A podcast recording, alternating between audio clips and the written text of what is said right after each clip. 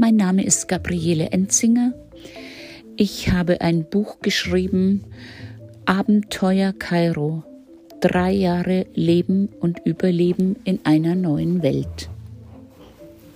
2011, kurz nach der ägyptischen Revolution, erhält meine Tochter eine Anstellung als Lehrerin an der Deutschen Evangelischen Oberschule in Kairo. Ich begleite sie und meinen Enkel und drei Jahre versuchen wir dort zu leben und zu überleben. Ich auch nach einem brutalen Raubüberfall.